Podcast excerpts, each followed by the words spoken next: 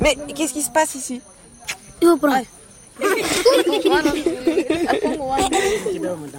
Ça, les braves nous sommes les braves. De la petite école, nous sommes les braves. Sur notre route, il faut bon, faire bon, faire bon.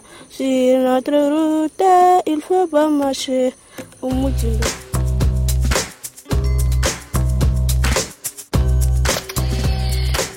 Regardez voir. La photo sur France Inter.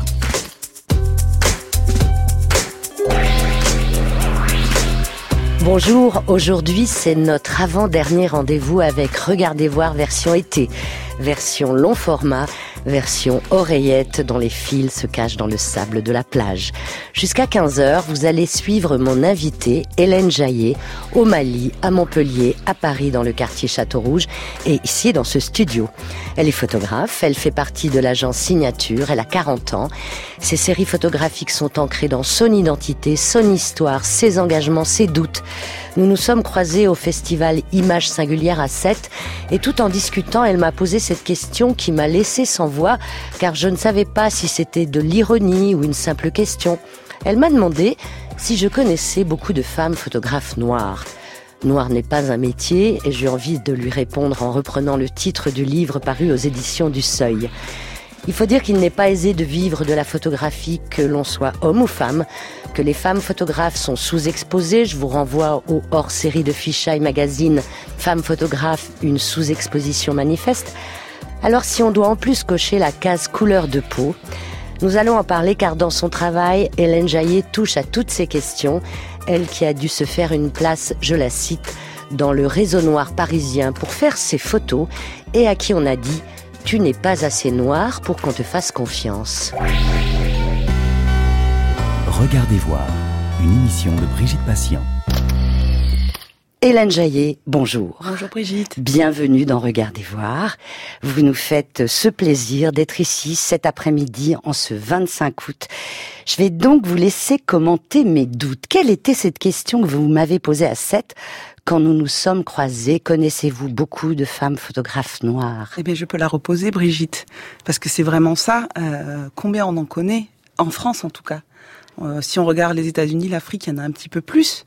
Mais c'est vrai que certains amis photographes comme euh, Martin Barzillet me disent mais nous en France on connaît que toi. Donc euh, voilà, c'est assez intéressant la sous-exposition qui existe.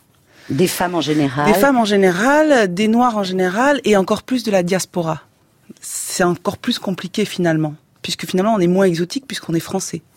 Et quand vous avez commencé cette série dont on va parler, Colored Only, vous avez dû donc aller dans des salons de coiffure pour cheveux crépus dans le quartier Château d'Eau à Paris. Et c'est là au début qu'on vous a dit, mais tu n'es pas assez noir pour qu'on te fasse confiance. Bah, c'est-à-dire, c'est que le statut de métis est, est très compliqué, qu'on soit dans le cercle noir ou dans le cercle blanc. C'est une position un peu, un peu patarde, quoi. Et quand moi je suis arrivée pour faire ce projet, où j'ai expliqué ce que je voulais faire, etc., euh, le fait que je ne parle ni bambara, ni wolof, que je ne connaisse pas les mimiques, les expressions, etc., a fait que, bah, ils se sont rendus compte qu'en fait, euh, je savais pas de quoi je parlais. Et puis le fait d'être métisse, ça enlève de la confiance. Après, à l'époque, j'avais aucun cheveu sur la tête, ça n'a peut-être pas aidé. Vous étiez rasé totalement Totalement. Alors qu'aujourd'hui, vous laissez euh, vos cheveux se déployer Oui, demain, je retourne chez le coiffeur. Alors, si vous n'êtes pas assez noir, c'est que vous êtes métisse, donc quelles sont vos origines? Alors, j'ai un, une histoire un peu particulière. On est chez, dans ma famille tous adoptés. Et euh, je sais euh, quelques informations sur mon histoire. Je sais que ma mère est française et mon père est malien. Mais je sais rien d'autre. Et donc, vous avez notamment fait des chroniques maliennes dont on va parler. Grandir dans une famille de frères et sœurs adoptés, qu'est-ce que qu'est-ce que ça vous évoque aujourd'hui? Euh, Moi, je pense que c'est une chance euh, dans la mesure où j'ai des frères et sœurs qui viennent de plein de pays différents et où forcément, ça nous oblige à être euh, curieux et ouverts sur le monde et à comprendre que on est tous pareils, même si on est tous différents, quoi. Et ça, ça m'a donné euh, une curiosité pour le monde euh, très large en fait. Quels sont les autres pays représentés alors parmi Alors, vos frères a- et vos sœurs? Mes deux sœurs viennent de Corée du Sud. J'ai un frère gitan, rome, manouche, on sait pas trop, et un frère franco-antillais. Donc c'est assez mélangé. quoi. Et vous êtes toujours en contact avec eux? Ah oui, oui, c'est la famille. Et vos parents, alors adoptifs, mais ce sont vos Mm. parents, ils vous ont emmené au Mali pour la première fois en 2005. En 2005. Bon, vous aviez 26 ans. Ouais. Est-ce que vous étiez volontaire pour ce voyage au Mali? Alors, j'ai toujours eu envie d'y aller, évidemment, mais je me voyais pas à cet âge-là partir avec mes parents en voyage. Enfin, 26 ans, c'est plutôt l'époque où on part avec ses amis en exploration. Mais je commençais ce travail sur l'adoption en même temps où c'était écrit noir sur blanc que mon père était malien. Donc ils m'ont pas donné le choix. Ils ont pris les billets et on est parti faire ce voyage incroyable euh, en trek, beaucoup à pied, euh, beaucoup à Bandiagara et explorer comme ça le Mali avec eux. Finalement, c'était génial. Est-ce qui a donné la série chronique malienne dont on va parler? Et vous ne parlez pas de votre mère? Ben, je sais rien sur ma mère. Enfin, je sais qu'elle est petite, brune, boulotte, euh, infirmière et intelligente. C'est tout ce qui a marqué dans la fiche. Incroyable, il y a ces mots-là. Il y a ces mots-là. C'est assez étrange. C'est vrai. Ouais, c'est une petite fiche cartonnée comme ça que m'a donné l'association qui m'a accompagnée sur euh, sur euh, mon adoption et que je suis allée voir quand j'ai fait ce travail de de, de reportage. Et euh, ils m'ont donné cette fiche et j'ai demandé mais pourquoi il y a marqué intelligente? On m'a dit c'est parce qu'elle avait conscience qu'elle avait fait des études et qu'elle avait conscience pleinement euh, de, de l'acte de don qu'elle faisait. Alors vous êtes allé au Mali, mais d'une façon générale, avez-vous essayé de les retrouver? Non, du tout.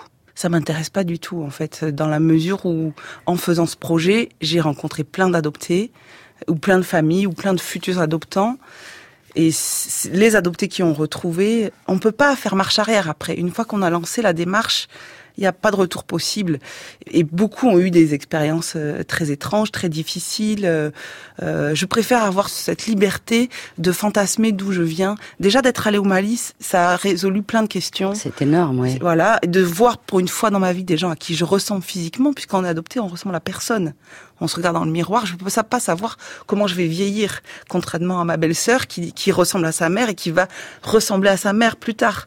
Et moi, ça a résolu. Je, je, c'est la clé qui me manquait, c'était retourner chez moi. Adopter l'origine de l'histoire, c'est un de vos projets photographiques dont on va parler dans cette rencontre jusqu'à 15 heures.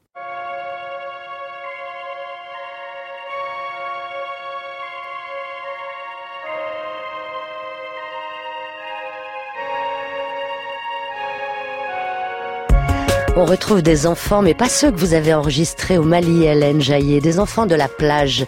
Une nouveauté signée Dominique A.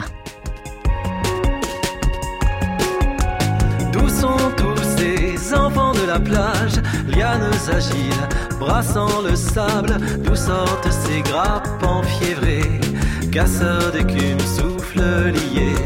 Là de sa grippe et les autres en cercle, compte les points, de près. La mort, le sable, le cercle éclate et ils repartent le poing levé.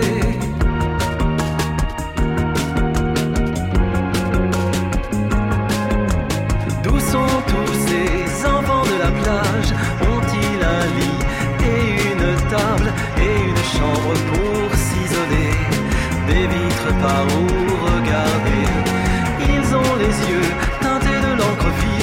De ce que l'enfance va lâcher.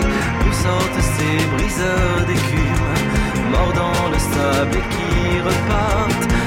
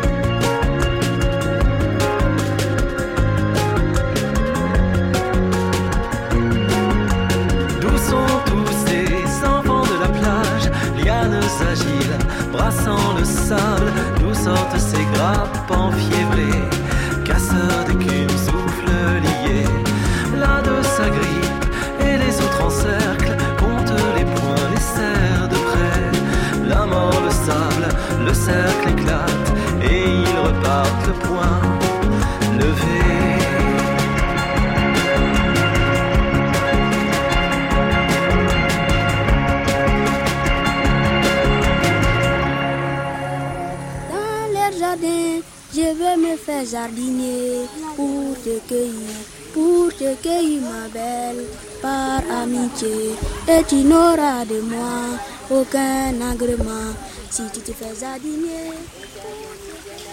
On arrive dans un village, il y a plein d'oiseaux. Il fait très chaud. Des goulines. Regarde, là on est. Regarde, là. Grâce à vous, Hélène Jaillet, nous sommes au Mali. Parce que quand vous êtes allée là-bas, vous avez enregistré euh, beaucoup de sons. Mm. Où sommes-nous au Mali exactement là? Alors là, ce qu'on entend, c'est euh, un village euh, qui s'appelle Bédié, à Bandiagara, dans la falaise de Bandiagara, et c'est le village hôpital. Donc c'est là où tous les gens de la falaise viennent se faire soigner. Donc c'est assez impressionnant parce qu'il y a évidemment euh, des fractures, des choses. euh, voilà, il y a pas. de- C'est le, le village hôpital. Et donc ce petit garçon qu'on entend, il, il est dans le jardin où il y a les plantes euh, pour soigner et euh, il chante cette chanson. Donc moi je le suis discrètement. euh, je l'enregistre comme ça, euh, sans rien dire. et c'est un endroit très très beau, très impressionnant, très chargé, très. En fait, la première fois que vous êtes allé au Mali, c'était donc, je l'ai dit tout à l'heure, en 2005. Mm. Et là, vous y êtes retourné pour euh, la 11e euh, Biennale africaine de la photographie en décembre 2017. Exactement. Et vous étiez exposé là-bas. Exactement. C'était euh, mon rêve d'enfant de faire une expo au Mali, être en plus dans la biennale, super, et puis une énergie, euh, être 40 artistes comme ça, presque tous de la même génération, c'était très très fort, vraiment. Dans le pays de votre père. Exactement. Que vous n'avez évidemment pas retrouvé, puisque Mm. vous ne le cherchez pas. Non, mais ce qui est intéressant, c'est que hum, la coupe que j'ai aujourd'hui, le fait d'avoir le crâne à moitié rasé, etc., c'est une coiffure des Peuls aussi, ce que je ne savais pas. Et en fait, euh, c'est les Maliens qui m'ont dit, mais toi, tu es Peul, moi aussi, tu ressembles et tu as cette, euh, cette, cette même coupe de cheveux que j'ai fait moi parce que c'est celle qui me, me Qui plaît. va le mieux. Ou qui en ce moment, qui est du moment. Oui. Et sans savoir, finalement, euh, je vais reproduire quelque chose qui vient de mes origines. Donc c'est intéressant. Eux, ça les intrigue beaucoup. De, ils comprennent pas qu'on puisse adopter un enfant.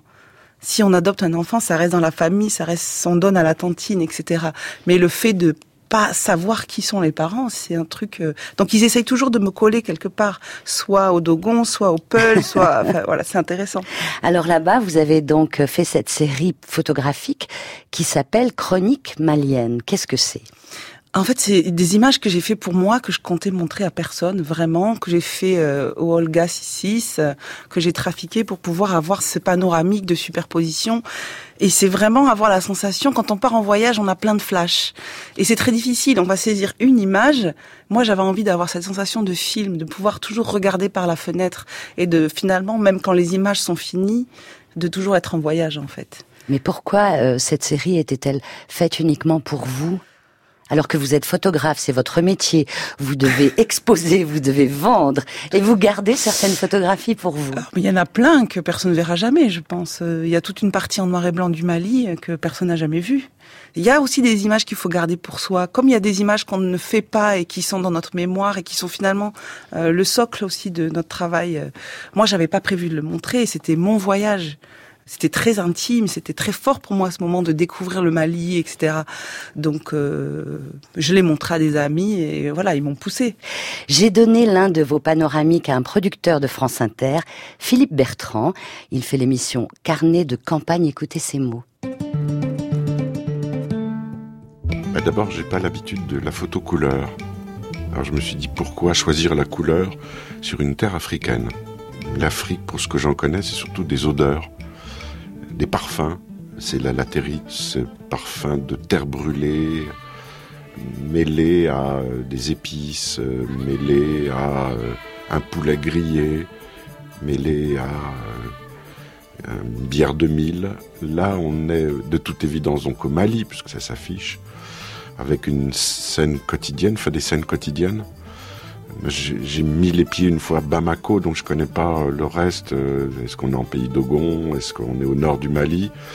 Euh, Peut-être avec la violence inhérente à ce lieu à cause du terrorisme. Et on se dit en même temps, sur ce panoramique, il y a de l'inquiétude à la fois et de l'anxiété, comme si on était en attente de quelque chose. C'est faussement paisible. Puis ce que je remarque, c'est la liberté des animaux. C'est assez typique, voir euh, la poule ou le coq euh, se balader dans la rue. euh, au milieu, il y a les chiens, il y a les chèvres, éventuellement. Je ne sais pas si on les, discerne bien sur le, panoramique. Et nous sommes effectivement dans des rues. Là, on voit une rigole au milieu de la rue, très étroite, avec ses maisons pisées, Et puis les enfants qui participent aussi à la vie quotidienne. On balaye devant sa porte. On essaie de voir les voisins, on reste sur le pas de porte, peut-être en attente d'une conversation, d'un dialogue. On parle beaucoup hein, en Afrique. Le voisinage fonctionne bien mieux que la fête des voisins en France. Elle est, innée d'une certaine manière. Mais il y a cette, euh, fausse oisiveté, cette euh, fausse quiétude. Alors j'ai pas dit que c'était un, il y avait un drame qui planait sur la, sur le panoramique, sur la, photo, mais il y a quelque chose de, profond, de fort. Euh, on est entre la poésie et le drame. Merci Philippe Bertrand pour ces paroles sur la photographie d'Hélène Jailly avec une musique d'Oumou Sangaré, hein, qui est une chanteuse malienne. C'est vous qui nous avez euh, envoyé tous ces sons parce que là-bas, vous avez écouté beaucoup de musique, il me semble. Alors là-bas, je suis partie avec une playlist euh, pour approfondir ce que je ne connaissais pas assez bien de la musique malienne et qui est magnifique. Euh, je, je, cherchais spécialement un morceau de avec de la flûte peul parce que ça me fait vibrer vraiment et je pense que ça touche beaucoup les gens. Et c'est très intéressant parce que cette flûte Peul a quelque chose de, de connecté avec ce qu'a dit Philippe, euh, de ce drame en fait. C'est un truc qui nous touche fort. Euh, je pense qu'il il a aussi euh, un regard sur le Mali qui est lié à l'actualité du Mali. Bien sûr. Quand moi je suis partie là-bas il y a 12 ans, les gens nous parlaient déjà de ce qui se passait au-dessus de Gao, dans le désert. Ils nous disaient, il y a Acmi, personne ne dit rien, la communauté internationale ne bouge pas. Donc, il faut imaginer qu'il s'est passé cinq ou six ans après et c'était trop tard en fait. Et le Mali a toujours représenté, en tout cas dans l'Afrique de l'Ouest, ce pays très tolérant, très cool, très teranga, un peu comme le Sénégal. Euh, de son voisin est protestant, l'autre est animiste, le cousin est musulman, l'autre est athée, et ça ne pose aucun. Moi, j'ai rencontré des gens comme ça dans les villages de Bandiagara, des gens où toute la famille, chacun fait son choix, où ils sont musulmans tranquilles ou si c'est l'heure de la prière, mais qui travaillent, ils doivent travailler. Et je pense qu'il y a, il y a Beaucoup de gens sont inquiets pour le Mali. Moi, la première, en allant à Bamako pendant la biennale, c'était très difficile euh, de, de, voir tous ces, ces, camions mitraillettes, ces soldats cagoulés. Euh, on avait l'impression d'être au Brésil, quoi. Enfin, d'avoir ce, c'était, c'était très stressant. Et malgré tout, les Maliens sont droits, continuent et quand même restent positifs, euh, sont attentifs à leurs voisins, comme il disait très bien. Quoi. Alors cette photographie dont on a parlé avec euh, Philippe Bertrand, c'est une de vos photographies en panoramique, donc. Comment vous faisiez Vous baladiez et euh, vous arrêtiez et vous aviez envie tout d'un coup de, de capter ce qui se passait dans la rue? Alors les panoramiques, ils sont on va pas, pas dire construit, mais en fait l'idée c'était de faire une pellicule entière sur une journée, ou alors d'aller d'un point A à un point B, même s'il y avait 180 km. Euh, la photo qu'on voit, c'est les rues de Djenné, donc on a visité toute la ville, cette ville où il y a cette mosquée incroyable tout en terre, et toutes les rues sont empisées, toutes les maisons avec cette rigole. Euh, c'est et tout le monde s'active, tout le monde parle, les enfants, la poule, les ânes. En fait, c'est la vie quotidienne est dehors beaucoup. On va pas trop trop dans les maisons ou alors on va sur les toits. Donc moi, je, je saisis les choses qui m'attirent. Euh, c'était c'est très instinctif en fait, euh, beaucoup moins construit que quand je fais mon travail de color only. C'est vraiment une attitude de, de, de, un peu comme dit Bernard Plossu, de voyager, de regarder, de saisir, euh, me, souvenir en fait absolument pour pas oublier. C'est un journal intime. C'est exactement, c'est un carnet personnel. Tout Alors vous venez de citer Bernard Plossu. vous, vous avez fait les beaux arts à Montpellier, puis une école de journalisme. Et comment vous vous êtes dirigé doucettement vers la photographie? En fait, euh, c'est mes parents qui sont photographes amateurs, qui ont un labo et qui a été ma chambre de bébé.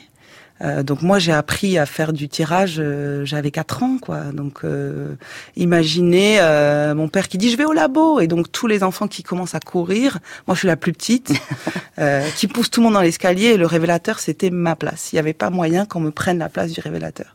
Et puis dans la famille la caméra, les, les, les Super 8, etc. C'était vraiment quelque chose. Donc tous nos albums photos sont noirs et blancs, tirés par nos parents. Et moi, j'ai eu très vite des appareils photo. J'ai toujours aimé ça. Je découpais toutes les images que j'aimais. Ma chambre, c'était euh, c'était un mur d'images, enfin un toit d'images. Euh, donc euh, il y a toujours eu cette curiosité pour pour l'image, pour la mode, pour la musique. Et aujourd'hui, ont-ils un, un regard sur vos photographies, vos parents? Ah, ils sont très fiers. Ils sont très touchés aussi, euh, très heureux que j'ai fait cette expo à Bamako. Euh, il y a eu plusieurs fois où j'ai eu envie d'arrêter. Après les beaux-arts, ça a été assez compliqué. euh, parce que c'est un milieu très difficile, finalement, l'art, la photo, enfin, on va pas revenir là-dessus, mais euh, ils m'ont toujours poussé, ils m'ont toujours soutenu. Ma mère dit, toi, tu travailles pour la gloire. Tu travailles pas pour l'argent, quoi. tu fais, tu fais, tu fais parce que tu as besoin de le faire. Cette liberté, ils me l'ont donnée. Et Ils l'ont donnée à mes frères et sœurs aussi, et ils nous ont toujours laissé aussi faire ce qu'on avait envie de faire. Au moins d'essayer. Si ça marche pas, ça marche pas, mais au moins on aura essayé. Donc moi, je continue d'essayer. Oui, continuez, continuez pour notre plus grand bonheur. Je reviens sur Bamako. Vous exposiez quelle série? Alors exposé Color Chin Up. Ah oui, c'est cela. On va en parler un peu plus tard. Et le regard euh, des Maliens sur votre travail? Ah, très bavard, plein de questions. J'ai espionné, je me suis mis pour écouter ce qu'ils disaient. Ils commentaient toutes les coiffures, tous les looks. Et puis quand ils ont vu que j'étais là, euh, me dit mais c'est qui tous ces gens? Je fais bah c'est des Noirs de France. Donc ça les a fait beaucoup rire. euh, et donc j'ai, on a forcément parlé des migrants, des gens qui vont, de la famille qui est là-bas, de la difficulté d'être noir en France et de ce non-dialogue qu'il y a autour de la diversité toujours. Euh, voilà, et c'est intéressant parce qu'on est allé vraiment dans cette discussion-là, quoi. Donc euh, ça les a. Et en même temps, ça les faisait rire. Ils trouvaient ça juste très beau aussi. euh, et puis la commissaire Marianne MC avait choisi que des femmes pour euh, cette exposition, alors qu'il y a 180 portraits, qu'il y a des hommes, des femmes, des enfants, des vieux. Euh, et ça donnait aussi euh, une autre valeur aussi à tout ça. Et puis c'était l'année où il fallait, voilà, Il fallait absolument le faire. exactement. Juste après IBI et Kamasi Washington, on va revenir, enfin on en a un tout petit peu parlé tout à l'heure sur le projet Adopter l'origine de l'histoire avec vous, Hélène Jaillet.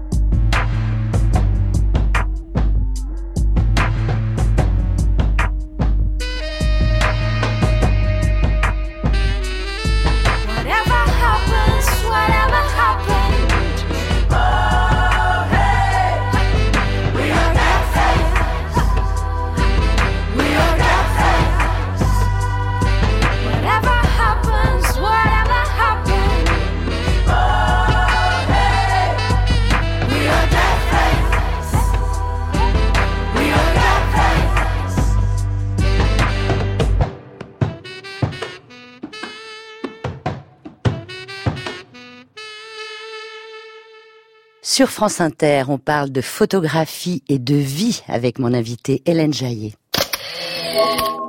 Regardez voir. Brigitte Patient.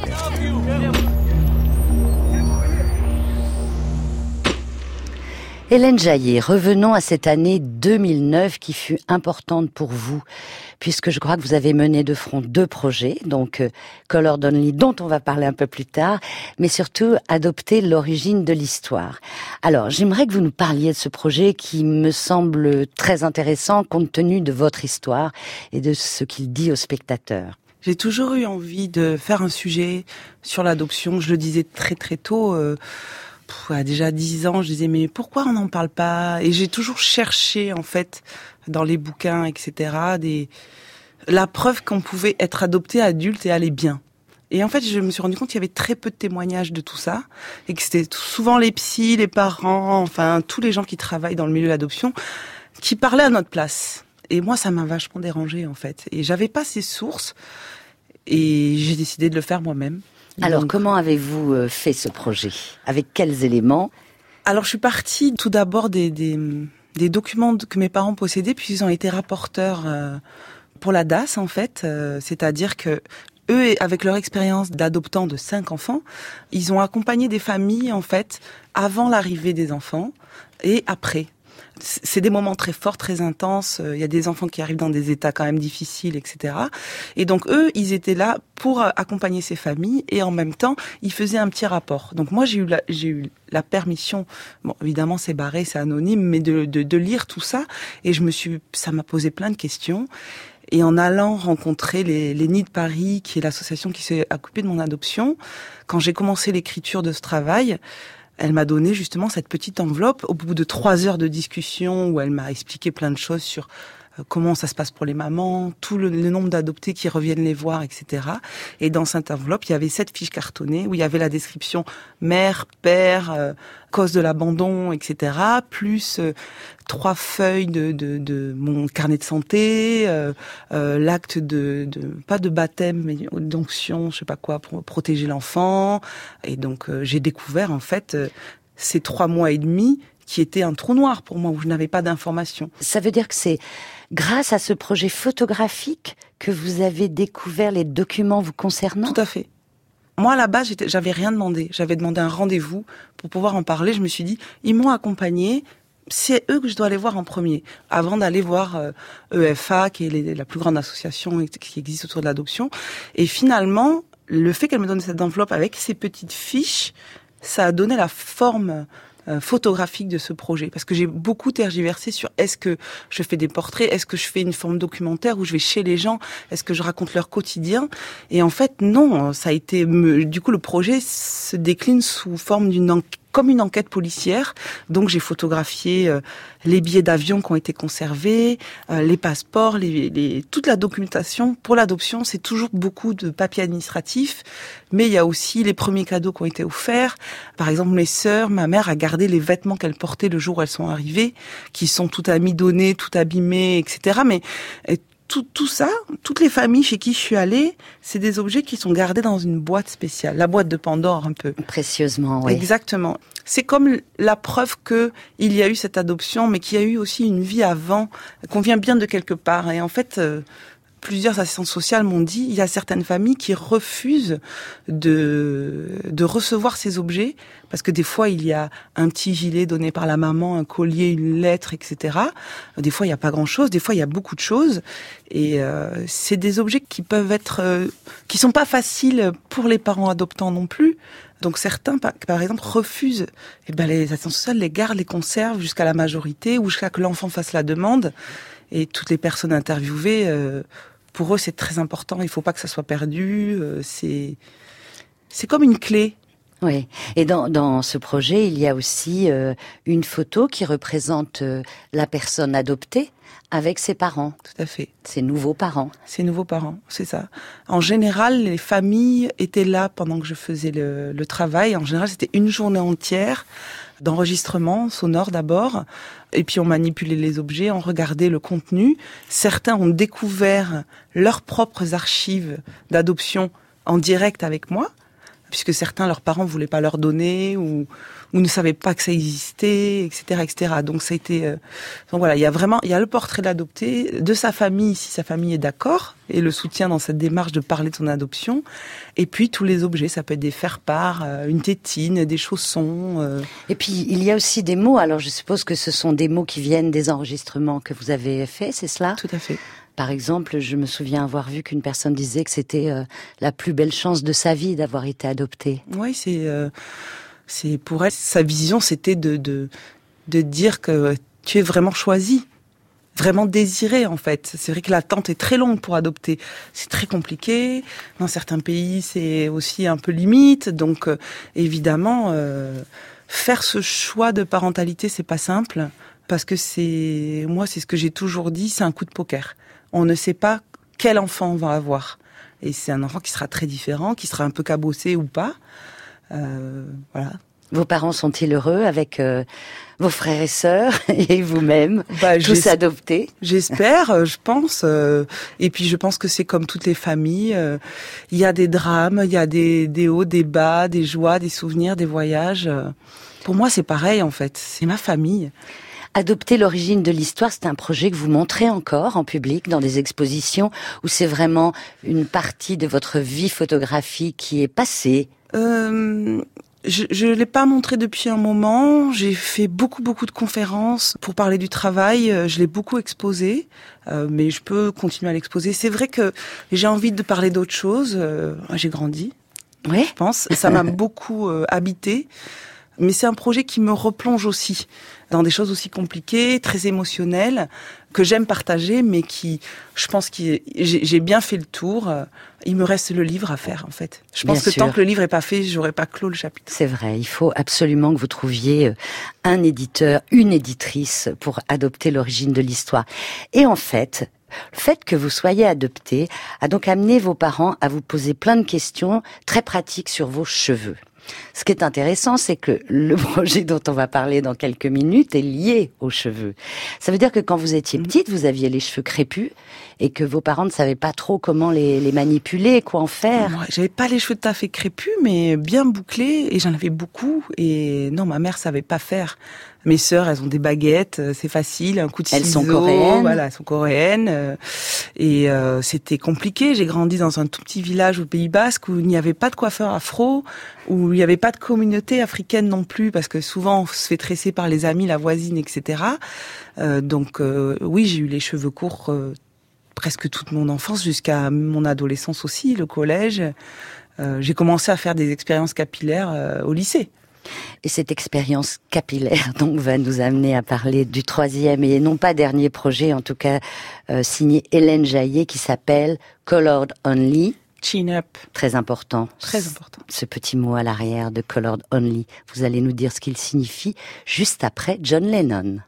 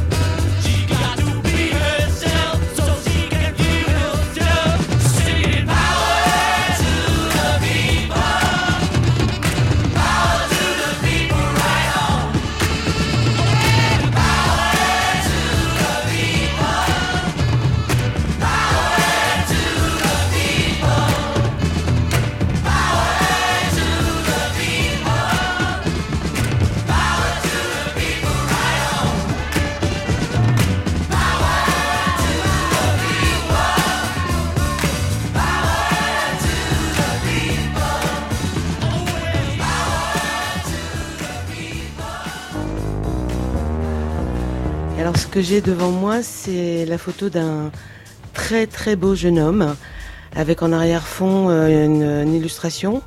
Donc j'imagine que c'est un rappeur l'illustration parce qu'il y a MC, donc euh, euh, c'est du rap, maître de cérémonie. Et juste en face de moi, toujours hein, à ma droite, toujours au fond de ce beau jeune homme qui ressemble d'ailleurs à un guerrier Maasai, je trouve, mais moderne, 21e siècle ou même 22. Donc euh, à droite, euh, il y a écrit Bab, B-A-B. Donc c'est peut-être MC Bab. Et puis il y a aussi euh, une sorte de graphe. Donc là, je me rends compte en fait que je suis en train de décrire plutôt le fond, mais c'est pour vous installer le décor, tout simplement.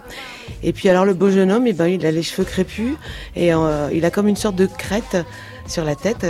C'est très très beau, mais c'est en même temps pas une vraie crête. C'est ça qui est rigolo. Il a des boucles d'oreilles, euh, un anneau, un piercing. Même chose pour le nez, même chose au-dessus du nez. Et puis euh, sur la lèvre, la lèvre euh, inférieure. Et puis il regarde quelque chose. Ou alors il pense à quelque chose. Je sais pas bien si cette photo date d'aujourd'hui aussi. Parce que d'après les vêtements qu'il porte, on voit juste son visage et puis juste un petit bout de d'une sorte de veste en jean et euh, d'une chemise à, à carreaux. Mais ça ressemble pas à ce que portent euh, les jeunes gens de maintenant. Mais bon, je me trompe peut-être. Et puis euh, il est peut-être vintage, je sais pas. Voilà, je sais pas bien si c'est un, un rappeur ou pas.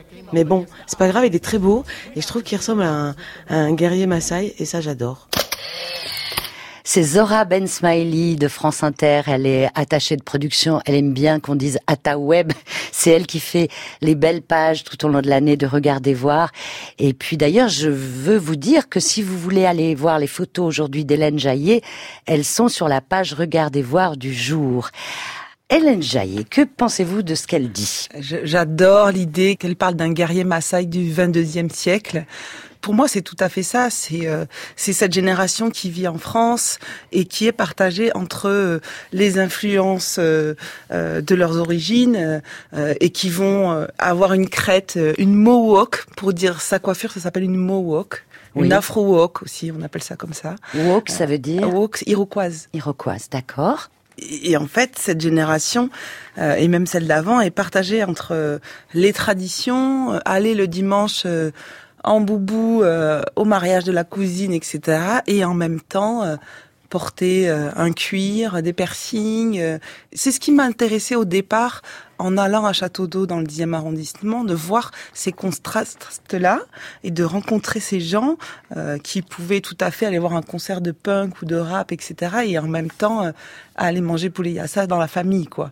Donc euh, moi, c'est ce qui m'a intéressé et ce qui me fascine de toute façon, c'est les coupes de cheveux. C'est ma porte d'entrée, c'est ça. C'est euh, Voilà, tout à l'heure on parlait des cheveux de vos parents quand vous étiez petite, ce qu'ils faisaient avec vos cheveux crépus, mais c'est devenu un vrai sujet, notamment en pensant à toutes ces femmes qui se font lisser leurs cheveux. Moi, c'est quelque chose que sur lequel j'essaye de pas trop. euh, je prends pas parti de toute façon dans mon projet sur le lissage, le défrisage, etc. Euh, par contre, il est vrai que c'est très mauvais pour la santé, que c'est des produits cancérigènes et que, s'il vous plaît, il y a d'autres façons de faire. Et moi, c'est ce qui m'a mis la puce à l'oreille sur euh, pourquoi est-ce qu'on veut ressembler à l'occidental? Pourquoi est-ce que notre modèle va être que l'occidental, que ce soit sur la mode ou sur les stratégies même euh, écologiques, économiques, alors que ce sont des, continents, des pays différents, des façons de d'échanger, de travailler qui sont différentes? Et le cheveu, de toute façon, ça a été euh, un vecteur de brimade, de moquerie, de caste, etc., etc. Donc euh, pour moi, c'était la meilleure façon. C'est comme si c'était un prétexte, en fait, avec le cheveu, de parler de tout ce qu'il y a derrière, de parler de l'histoire qu'il y a derrière sur la colonisation, l'esclavage, etc. Mais de parler aussi de cette tension, de cette color line, de cette ligne qui existe entre les noirs et les blancs, cette difficulté de dialogue. Et en même temps, ce qui m'intéresse, c'est que les blancs sont très intrigués par nos cheveux aussi Bien de sûr. what she's doing effect, tu vois, cette- ce truc de euh, comment elle fait. Comment la semaine dernière tu avais les cheveux comme ça, tu vois, c'est vraiment ça. Et ça c'est très intéressant aussi. Il y a une vraie curiosité et c'est un moyen d'intéresser les gens à nous et que nous aussi on réfléchisse sur notre histoire aussi. Alors, Avec euh, le village, hein, cette série euh, du au château d'eau à Paris, vous êtes entré euh, chez les coiffeurs de cheveux crépus. Et c'est là d'ailleurs, au, début de l'émission, je disais qu'on vous avait dit au début, mais tu n'es pas assez noir pour qu'on te fasse confiance. Donc vous, en tant que métisse travaillant sur les cheveux crépus et l'identité noire, vous, recevez vous-même, euh, non pas des brimades, mais une sorte de racisme. Oui, mais c'est. je pense que les métis, ils, ils- je dirais pas que c'est peut-être les mieux placés pour parler de ces histoires-là, mais en même temps, vu qu'on est ballotté entre les deux côtés, eh ben, on ressent, on ressent les deux vibrations. Donc, euh, moi, je, je, je me sens tout à fait légitime de travailler là-dessus. J'ai pris mon temps, j'ai négocié, j'ai pas labré, je suis allée tous les jours voir les gens. Et finalement, ils ont compris ma démarche et ils ont fini par m'accepter. Mais ça a pris du temps. Alors au début, ce sont des photos donc euh, dans ce village, au métro Château d'Eau à Paris. Et puis petit à petit, vous avez imaginé cette série dont on parle depuis le début de l'émission, Colored Only Chin Up. Alors, Chin Up, ça veut dire quoi? Chin up, ça veut dire euh, lève le menton. Quand on fait un portrait, tiens-toi droit, lève le menton, euh, travaille ta posture, ça veut dire ça. Mais ça veut dire aussi résiste. En fait, chin up, ça veut dire tiens-toi droit, mais dans le sens euh, bien dans tes bottes. Et pour moi, c'était très important de, de de faire ce projet de manière aussi très thérapeutique pour nous-mêmes. L'idée, c'est ça aussi, c'est que Pour nous-mêmes, c'est-à-dire qui là? Vous Pour parlez nous, les de Noirs. qui? Pour vous, les Noirs? Ouais, bien sûr. Je pense que c'est c'est comme ça que j'ai fait ce projet en fait. Je sais pas comment expliquer. euh, euh, si on compare par exemple par rapport euh, aux Noirs américains, aux Afro-Americans, puisqu'on dit comme ça maintenant, ben il y a un establishment, il y a toute une catégorie de gens qui ont du pouvoir, qui décident, qui sont là, qui ont de l'argent. Il y a une visibilité, il y a des causes, il y a Black Lives Matter qui fait un travail incroyable pour voilà pour que les choses un peu bougent. Nous, on n'a pas encore ce tissu. On a des écrivains, on a, ça y est, Rokaya Diallo, il la parle beaucoup. euh, enfin, voilà. Cette structure-là n'existe pas de la même façon qu'aux États-Unis, et je pense que si nous on prend pas notre place, personne va nous la donner. Et à travers Chin Up, c'est ce que je cherche à faire. Alors, vous prenez votre place avec euh, ces deux mots, colored only, c'est-à-dire gens de couleur uniquement. Mhm. Alors, racontez-nous comment vous fabriquez, comment vous faites ces photographies. Alors, euh, Color Only Chin Up, c'est un studio ambulant qui est tout à fait dans la tradition des photographes maliens. Je- j'ai plus en tête les noms, mais euh, de déplacer son studio, d'inviter les gens à venir. Donc c'est un studio que j'installe dans des shops, dans des concerts, dans des lieux comme le comptoir général, le marché noir, des festivals, etc. Où je délimite l'espace seulement avec l'aide de- d'un tapis d'une couleur différente, des canapés, où c'est cosy. Mais il y a écrit clairement Color Only Studio.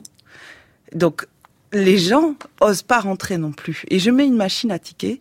Donc, quand on dans un événement, quand il y a un studio, on veut, on dit ah c'est le catwalk, on va se faire photographier. Sauf que moi, je vais refuser l'accès aux gens qui n'ont pas le cheveu adéquat, puisque je travaille sur le cheveu noir. Donc, je me vois obligée de refuser l'accès aux blancs. Et donc, ce qui est intéressant, c'est que le studio devient un espace hum, libre pour les noirs, a free zone pour les noirs vraiment. Euh, les noirs en sont surpris. Ah bon, c'est que pour nous? Je fais, mais oui, c'est que pour vous. Et les blancs ont cette réaction de de être contents ou pas, de rire parce que c'est la première fois qu'ils sont racisés. Et finalement, tout autour du studio, il y a une zone de débat où ça peut monter, ça peut et, et c'est pour obliger aux gens à en parler parce que moi c'est ce qui me saute aux yeux dans notre pays, c'est qu'on ne peut pas parler de ces questions. On ne peut pas renommer une place, on ne peut pas changer la nom d'un rue d'un mec qui a qui a qui a massacré euh, toute une génération. Enfin, euh, c'est toujours gênant et ça devrait pas l'être. Euh, les discussions que j'ai avec certains amis me disent oui, mais on a fait du mal à l'Afrique. C'est pas on, c'est notre pays, notre histoire, c'est le passé. Mais travaillons maintenant, travaillons euh, à ce que ce que c'est qu'on soit pas juste la diversité en fait. Alors, on va regarder, euh, Hélène Jaillet, si vous voulez, une photo de cette série. C'est Laetitia Gaillet, une journaliste de France Inter que l'on connaît bien ici, qui a la photo en main et qui en parle. C'est une femme noire qui est de profil. On ne sait pas ce qu'elle regarde. Et la première impression que j'en ai, alors elle est de profil, elle a les cheveux euh, rouges, relevés, avec euh, comme un côté ethnique sur les, euh, enfin des, euh, je sais pas comment dire, elle est, elle est rasée sur les côtés avec, euh, on, voit des traits, euh, enfin il y a, y a comme un décor, pas un décor, mais en tout cas un dessin ethnique euh, autour de ça. La première impression qui m'est venue en regardant cette photo, c'est qu'il y avait un côté photomaton. Mais un photomaton en général, on le fait de face. Donc là, elle est de profil, donc je me demande ce qu'elle regarde. C'est vraiment mon interrogation, et en même temps, on, on sait qu'elle pose. Là, il n'y a pas de doute puisque le décor autour est, euh, c'est vraiment sur fond blanc, donc euh, il n'y a pas de doute. Elle a un t-shirt blanc aussi, un peu déchiré. Enfin, elle est très mode. Elle a un long cou aussi. Je, vraiment, je m'interroge sur ce qu'elle regarde et je m'interroge aussi sur ce qu'on veut dire par rapport à ça. Parce qu'il y a un côté vachement fichage d'une certaine manière. Quand on voit par exemple les migrants, on prend des photos, il y a, y a le côté euh, pouf, euh, euh, instantané en fait. Et on ne sait pas d'où elle vient, on ne sait pas où elle va. Et si c'était une migrante, on dirait, euh, dirait qu'elle a des espoirs. Enfin, je sais pas. Ce qu'elle regarde, en tout cas, il y a un regard pas triste. Y a. Elle regarde au loin. Donc moi, pour moi, il y a de l'espoir. Mais c'est difficile de dire que c'est une migrante parce que pour moi, c'est l'image que j'en ai, mais pas forcément parce qu'en plus, alors après, c'est peut-être un détail, elle a des boucles d'oreilles. Les boucles d'oreilles, euh, en tout cas, elle est très apprêtée, elle est très jolie. Il y a un côté aussi hyper esthétique dans cette photo, un côté hyper lisse, hyper pur. Et à la regarder, on se dit peut-être aussi que c'est un mannequin, parce qu'il y a la coiffure relevée comme ça vers l'arrière, avec euh, des cheveux en bataille, des cheveux attachés, euh, et ce rouge. Je ne sais pas ce que veut dire le rouge d'ailleurs. Je ne sais pas si ça a une signification pour elle ou pour la photographe. En tout cas, euh, il y a un côté entre le mannequinat, en tout cas le beau profil, et ce côté, quand tu vois la photo, tu te dis, euh, voilà, elle est mise de profil, c'est comme si on l'avait fichée. Et moi, ça me. Voilà, ça me, c'est l'ambiguïté qui m'intéresse là-dedans. Merci beaucoup Laetitia Gaillet pour euh, vos commentaires qui font réagir avec des gestes Hélène Jaillet, l'auteur de cette photographie. Elle dit beaucoup de choses, Laetitia. Mais ça pose plein de questions en fait. Euh, ce qui est intéressant, je, je vais commencer par ce qu'elle dit à la fin sur la mode, etc. Beaucoup de gens sur ce tra- travail me demandent mais pourquoi est-ce qu'ils sont aussi beaux? Pourquoi est-ce qu'ils sont Est-ce que c'est des photos de mode? C'est des gens qui viennent au studio parce qu'ils entendent parler du projet. Certains se font beaux, certes, ou vont chez le coiffeur exprès avant la photo. Oui. Bon, ça c'est nous, on est comme ça. Voilà, il faut pas chercher. Et c'est c'est vraiment un travail documentaire. C'est des gens que je ne, je ne fais pas de casting quand je fais ce travail. Je m'installe, j'utilise le network et les gens viennent ou pas. Après, évidemment que j'ai fait des recherches sur la photo anthropologique, que euh, je questionne aussi cette notion de fichage de photos policières, etc., etc., parce que c'est une collection de coupes de cheveux. Donc euh, il y a un systématisme. C'est vrai que beaucoup de, de portraits sont pris de profil, de trois quarts, etc. Ça dépend de la coupe de cheveux, ce qu'on veut mettre en valeur. Là, le profil s'imposait puisqu'elle a la moitié du crâne rasé avec du hair design, avec des dessins, etc. Ah, ça s'appelle Air Ça Design. On s'appelle cherchait le Design. mot avec Et, et- et d'ailleurs, la photo précédente dont on parlait, il y a écrit Bab, mais c'est Bab Cool qui est le coiffeur de star de, de Château d'Eau. Voilà, Zora Ben Smiley aura aussi une explication. C'est pas MC Bab. C'est un des grands coiffeurs du C'est château un des d'eau. grands coiffeurs de Château d'Eau qui a coiffé euh, Usher, par exemple, à une époque. Euh, Quand les basketteurs américains venaient, c'est lui qui les coiffait. Il est toujours là. Il est, voilà, c'est quelqu'un d'exubérant, de, qui m'a beaucoup aidé aussi à, à, à rentrer dans ce milieu parce que c'était, comme on l'a dit tout à l'heure, pas très simple.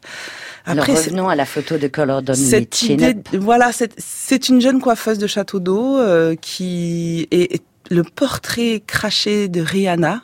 Vraiment, elle est très très belle. Elle change de coupe de cheveux tout le temps. J'ai plusieurs photos d'elle avec où elle est blonde, où elle a les cheveux rasés, où elle s'amuse beaucoup avec ses cheveux. C'est aussi son métier, mais on a cette possibilité de faire ce qu'on veut avec nos cheveux. On peut créer plein de choses. On peut changer de tête. On peut mettre des accessoires. On peut se mettre du rouge. On peut se mettre du bleu, etc. Mais nous aussi, a priori. Vous, vous pouvez aussi, mais je pense que après toutes ces brimades autour des cheveux, euh, il y a eu une explosion aussi. La coupe afro est revenue à fond. Il y a beaucoup de gens qui sont venus au studio au tout début du projet et qui ont finalement refusé de le faire parce qu'elles étaient défrisées.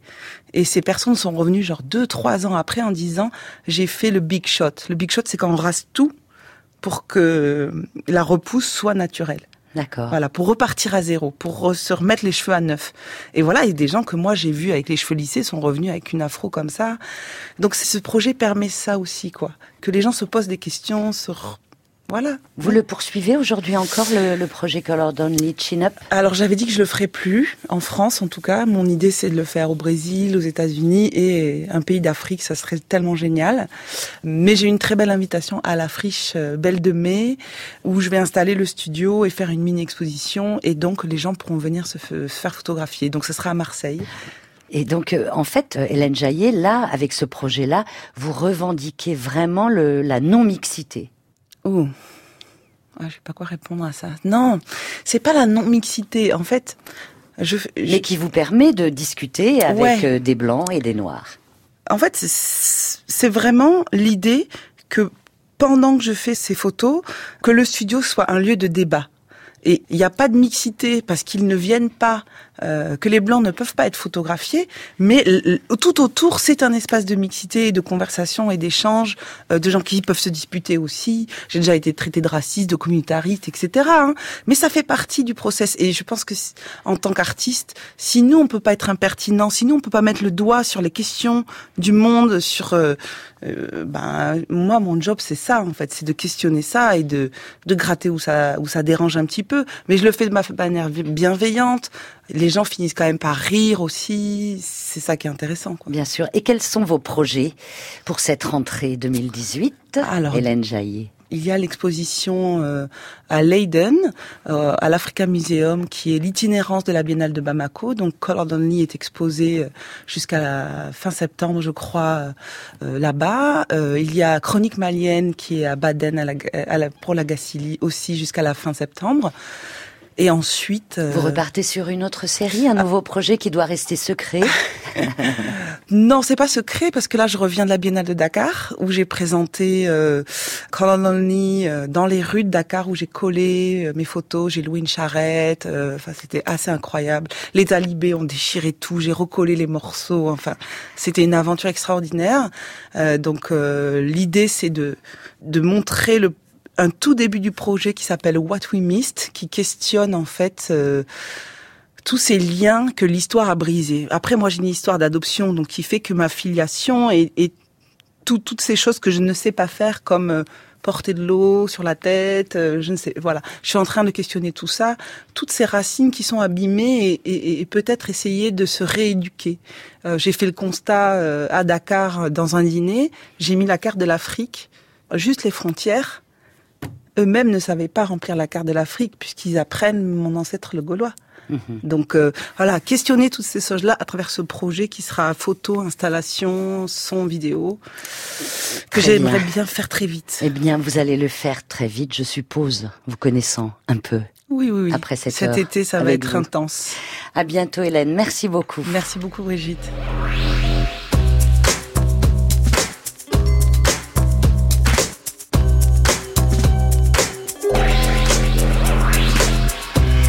Vous pouvez bien sûr aller voir euh, sur la page Regardez voir avec franceinter.fr euh, le site euh, réalisé par Perrine Malinge entre autres et vous retrouverez les photos d'Hélène Jaillet. Puis Hélène, vous avez aussi bien sûr un site hélènejaillet.com. Merci à Thierry Dupin pour la programmation musicale, à Marie-Hélène Fauquet pour la réalisation, à Perrine, attachée de production, et puis à la technique, Ronan Mahé. Je vous donne rendez-vous demain pour la dernière Regardez voir avec un homme qui part, Jean-Luc Monterosso. Il a créé et dirigé la Maison européenne de la photographie à Paris. Il prend sa retraite. Et nous rencontrerons aussi des femmes photographes avec lui. Juste après les informations, c'est la série des médias francophones publics. Appelez-moi Johnny. Bel après-midi sur France Inter et à demain 14h.